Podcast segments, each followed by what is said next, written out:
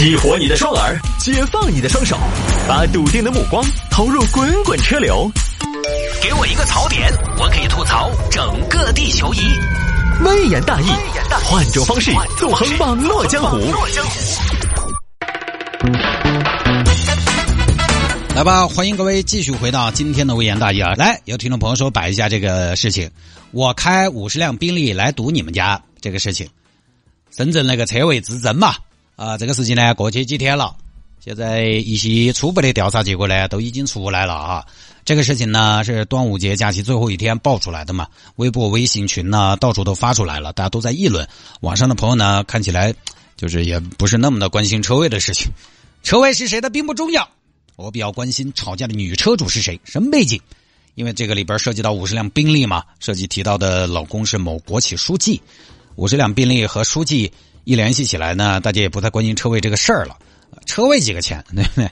五十辆宾利那管火多了。但现在已经说了嘛，那个女车主说，呃，女车位的打引号的主人哈，就说我当时说给让俱乐部开五十辆宾利来，是这么想的，是这个意思。其实要我说呢，我觉得五十辆宾利也是口嗨啊。咱不说你买不买得起，即便你买得起，谁家买五十辆宾利干嘛？是有多喜欢？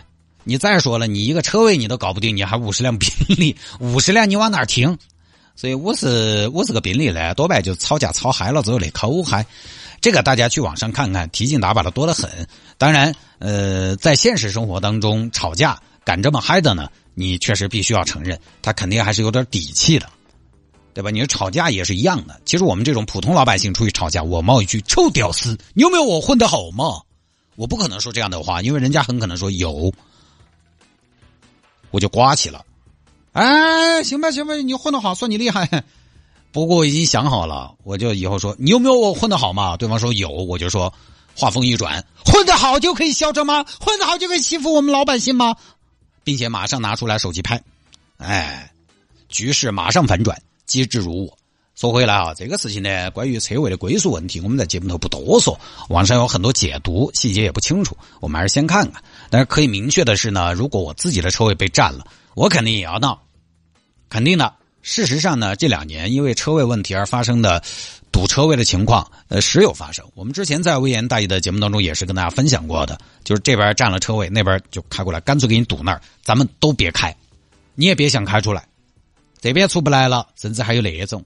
那边出不来的，哎，哎，我就是不小心停了一下，一时半会儿没来挪，你就给我堵住了，你是不是有点太霸道了一点？你开不开出来？你让不让开？我不让，不让行。去喊了个叉车，直接把车子叉开的，这 这就很离奇啊！各种办法都有，但是确实也有。但你看哈，其他案例实际上都没有像这次这种在网上引起那么多的关注和讨论。所以同样是车位问题，但这次上升成了舆论事件，恰恰还是说明，呃，大家在这个事情曝光之后呢，关心的不是车位问题，车位问题哪里没有？大家关心的是五十辆宾利和国企书记的事情，我应该在节目里边说过很多次。我个人呢是不太赞成大家轻易用视频记录这样的方式去曝光一个人，因为网暴呢其实有的时候会很严重。即便这个人我觉得他有违规有违法，你报警也好，举报也好，都胜过你去把对方的个人信息在未经仔细考虑的情况下放上网，因为网络这个东西啊，其实不太可控。因为我做微言大义的节目，可能这一点呢，我们收音机前各位听众朋友呢，倒未必那么的理解。但是因为我呢，具备这样的敏感性，我毕竟也是加了七八万人的这么一个主持人了。呃，时不时呢，我们的听众朋友也在批评我，也在鞭策我，这是第一。有的时候在节目当中一句不小心的话呢，可能被听众朋友听到之后呢，也会呃也会有一些反馈吧。所以我对于。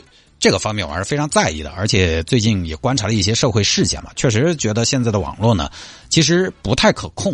呃，我当然觉得任何违规违法都有对应的代价，但是呢，那个所对应的代价，我觉得它是合理的，它是经过专业人士的理论结合经验得出的一种相对全面的判断。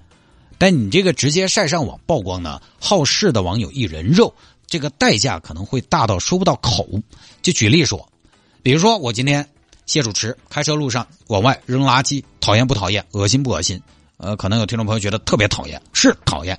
但是举例说，我这个行为，它就是扣分，就是罚款嘛，扣分罚款，就是我应该得到的代价。那这个时候，比如说你拍到了，你给我发到网上，我需要付出多大代价呢？其实不好估计。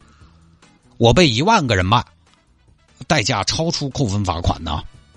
然后网友一人啊，谢主持的嘛，他们女儿在哪个哪个学校的嘛，他们哪儿以前事业单位的主管保卫工作，肯定啥子背景，不然凭啥子开宝马？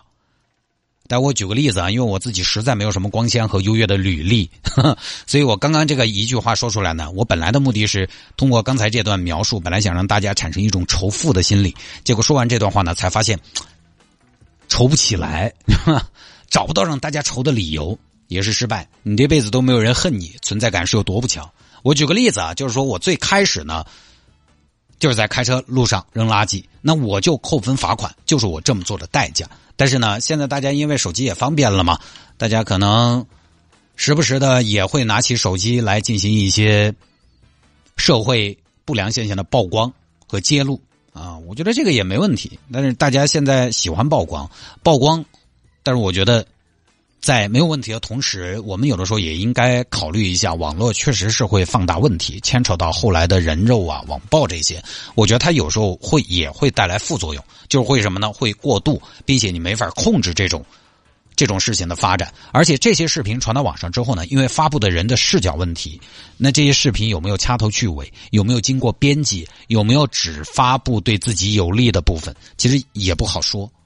而且在矛盾发生的时候拿手机拍，其实有的时候本来在矛盾正在进行的时候，它是一种激化矛盾的挑衅。所以我一直不太提倡大家因为小事情动不动就拿手机拍人家，除非是什么呢？你真的要取证。但是呢，但是这个事儿不太一样，因为首先这是当事人自己说的，人家在那拍你，你。对吧？你自己说的是事实也好，吹的也好，确实没有人逼你说这个话。而且呢，我们家谁谁谁是干什么的，你应该有这根弦。就是为什么老百姓对这种话反应比较大？因为当你在矛盾中搬出这种身份的时候，大家下意识的就会觉得这是要准备欺负人了。你带有攻击性了。你如果觉得不是啊，我们只是普通争议，我们只是普通纠纷，身份不应该影响是非曲直的判断。那好，普通纠纷你就正常解决，该报警报警，该走法律途径走法律途径。你提家里人身份干嘛？大家对提身份的敏感，其实就是对身份的一种监督。为什么很多网友说有钱人或者说有一定权利的人要低调？我以前没太理解这个话，我说低调。啊，我们现在说有权有势的人，你们应该低调。那低调是不是就是说可以闷声发大财？就你赚你的钱，我们不说你，其实不全是低调。就是说，在发生这种事情的时候，你要用低调的方式处理。低调处理，其实往往意味着相对的公平。这里的低调，就是说相对来讲，生活过得的、占有资源相对比较丰富的群体。不说低下头，但是当你遇到跟对方产生摩擦和矛盾的时候，我们解决这个问题的时候是平起平坐，跟另外一方相对弱势的普通人基于法律和规则来进行沟通，而不是呢丢出来一个身份来进行压制。这个其实也是一种博弈，因为如果你自己爆出来，舆论都还没有反应，那是不是这个社会又对丛林法则太过麻木了一些？它本来就是得约束的呀。就是说，宾利这边管你到底怎么回事？其实你去堵车都可以。我们以前也分享过，车位被占堵车，其实也没怎么样。但你搬家里人身份出来，不管你当时好气，但是呢，在大家看来，这事儿就是企图运用特权来解决问题了。尽管你没有这么做，这是大家反应比较大的一个原因。我突然想到，之前一个路虎司机骂一个人：“信不信我撞死你啊？我这车比你命贵啊！”以你说那些可能素质不是特别高的车主。双方吵架，吵得面红耳赤，人没有理智，毛皮皮很正常。那该上骂架的是这个样子骂的嘛？加上又是争端当中比较有钱的那一方，骂急了冒这个话，说实话哈，不奇怪。但是呢，网上网友意见非常大，你甚至都可以骂人，但是你在这个矛盾的过程当中说贵贱、谈高低就是不行。你如果惹到我了，我可以骂你；但是如果我说，哼，老子是主持人。我跟你说，你可能冲上来就打我了，是吧所以提什么都可以，就是别提身份，别提财富，因为你一提，网友就觉得你要用身份或者财富来解决问题了。这是什么？这是低调嘛？实际上，相对来讲，占用社会资源更多的朋友，你们用低调的方式来处理这样的矛盾，某种意义上也可以达成一种实际上的相对公平。各位，你随便写论文，低调一有关体面，而有关公平。所以呢，在调查没有最终的结果之前，其实也没法定性。但是呢，一个车位纠纷最后搞得全网皆知，这个没办法，这就是网络时代的特性。尽管我们说，呃，网络暴力不可取，但是你看，网络暴力时不时还是会有发生。那技术走到这儿了，网络上有声音，没办法，它就是很正常。就这种低调，可能是相关人士及其家属需要学习的一种体面。另一方面，它其实也是更加公平的体现。回来说车位这个事儿，其实也反映一个问题：老百姓在车位纠纷的时候，到底找谁说了算的问题。因为深圳这个地方呢，它这个车位跟全国很多城市不一样，全国很多城市是有这个车位是可以买卖、有产权的，深圳不行。深圳呢有个征求意见稿，提出配件车位归业主所有，禁止买卖。很多网友呢也是根据这个征求意见稿，把它作为依据来说，你本来就不应该有这个车位的所有权。但是呢，这个到现在。他也是征求意见稿，而且归所有人，其实有的时候就等于没有人管。二零一九年，深圳还公布了个车位管理和分配办法征求意见稿，又表示车位可以租赁、受赠、购买。他也是征求意见稿，那这个东西就不明确，所以才留下了空间，大家各执一词。我觉得可能也是政策上的故意的一种留白。于是呢，才有开发商以租代购，我没有卖车位啊，我没有卖，我是租给他的，租了多久呢？二十年。小区其他业主就觉得你这是违规，就这种事儿还是不能完全靠业主自己去争论，需要一个准信，需要一个可以一锤定音的部门。但是呢，这个事儿背后也没有大家想的那么的简单，就是说你定一个标准噻。因为深圳这样的地方，它车位呢确实不太多，它车位一旦放开购买的话，你想以深圳的购买力和车位的稀缺程度来说，深圳房价那么贵，七八百万的房子。